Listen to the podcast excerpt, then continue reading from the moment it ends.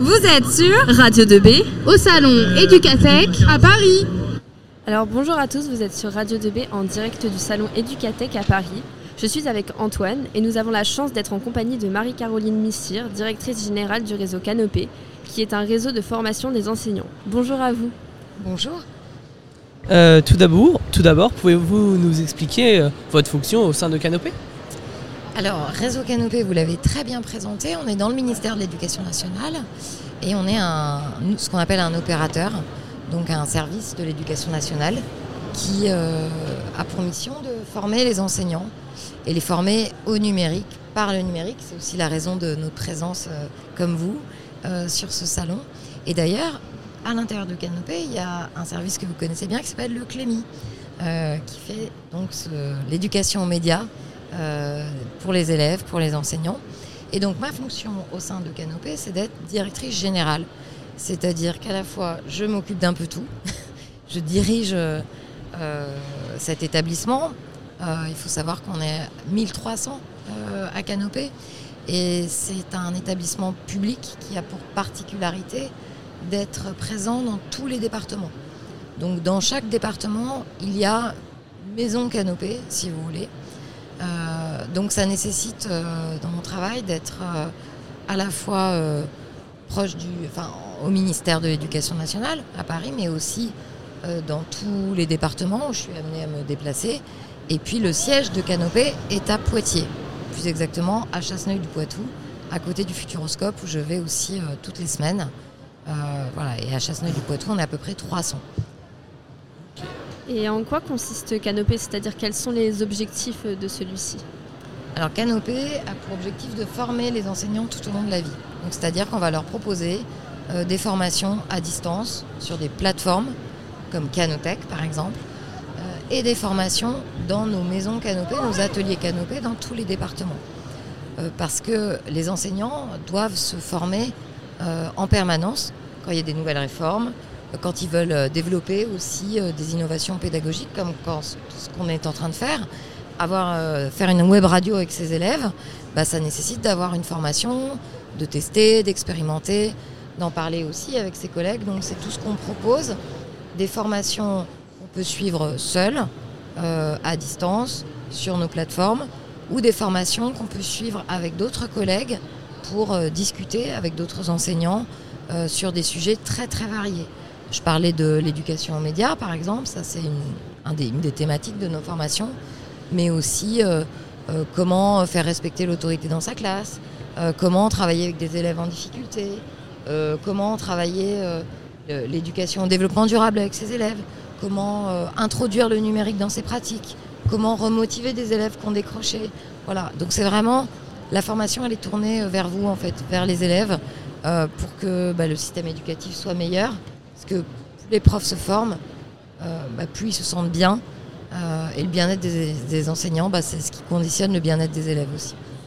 D'accord, vous nous avez expliqué quelques types de formations, mais comment elles se passent C'est sur, sur le terrain directement avec, avec le professeur ou c'est. Comment on peut appeler ça? Une sorte de de travail extérieur?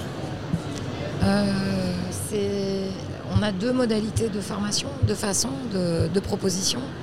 Soit effectivement sur une plateforme de formation à distance, on se connecte, on a accès tout de suite à une formation, soit en direct, soit on peut l'avoir aussi en replay, euh, et puis avoir accès aussi à des liens, des ressources pédagogiques, où on va justement dans les ateliers canopés, qui sont des lieux des espaces pour les enseignants où ils viennent pour des formations qui vont se, faire en groupe euh, sur des sujets euh, précis, euh, avec les académies aussi. Mais donc voilà, soit à distance, soit en présence, pour être très schématique. Et vous nous parliez tout à l'heure du coup que c'est une formation dispensée aux, enseignants, mais y a-t-il des enseignants plus spécifiquement ciblés ou vraiment à tous les enseignants? Alors on s'adresse à tous les enseignants, mais on s'adresse euh, dans certains moments de l'année, par exemple, de manière plus euh, particulière aux enseignants qui débutent, par exemple, euh, qui vont prendre en main une classe. on commence à proposer des formations pendant les grandes vacances, à la fin des grandes vacances, à la fin du mois d'août, pour les enseignants qui dans 15 jours, 3 semaines, vont prendre en main une, classe. Donc on s'adresse vraiment à ce moment-là, où ce qu'on appelle les débuts de carrière, mais on s'adresse à tous les enseignants euh, dans, tout- à tous les, euh, tous les- dans tous les moments de leur vie, euh, et surtout selon leurs besoins.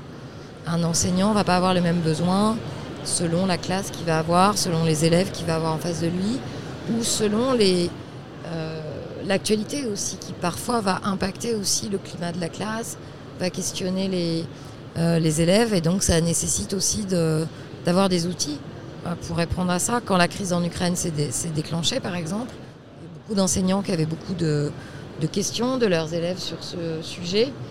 Et il a fallu aussi l'intégrer dans leur séquence de, cours. Et donc on a proposé des formations pour euh, comment parler de la guerre aux petites classes, par exemple. Comment aborder ce sujet de l'Ukraine en histoire ou dans d'autres, dans d'autres disciplines. Quand les attentats ont eu lieu, euh, l'attentat contre Samuel Paty, ça a énormément, énormément choqué et questionné les enseignants et les élèves. Et donc, euh, comment revenir dans sa classe face à ces élèves avec euh, une approche, en tout cas une, une émotion très forte sur ces sujets et pouvoir l'aborder en classe.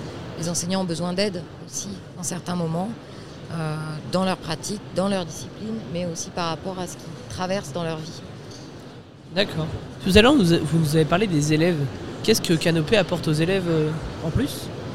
Alors, on produit aussi euh, pas mal de ce qu'on appelle des ressources pédagogiques, donc des, soit des films, soit des vidéos, soit des, euh, comment on appelle ça, du, motion design aussi. Enfin, bon, tout ce qui peut être utilisé en classe, toujours par le professeur, mais qui peut aider à comprendre une notion.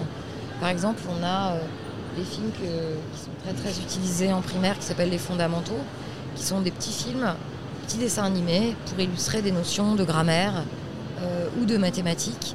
Et donc ça, le professeur peut les utiliser en classe, euh, mais l'élève peut aussi les retrouver euh, directement sur nos sites et ça peut l'aider aussi à comprendre des règles d'orthographe, des règles de grammaire ou des règles de calcul.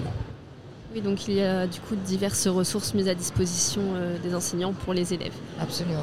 Et y a-t-il euh, justement de futurs projets euh, que Canopé, que Canopé souhaite euh, mettre en place auprès des élèves ou auprès des enseignants? On est tout le temps en train de lancer des nouveaux projets. On développe beaucoup l'éducation aux médias à l'information avec le CLEMI euh, dont je parlais tout à l'heure. Et puis on se développe à l'international aussi. On intervient aujourd'hui dans une vingtaine de pays dans le monde, des pays francophones, pour former les enseignants, encore une fois, ou leur euh, euh, créer avec eux des ressources pédagogiques.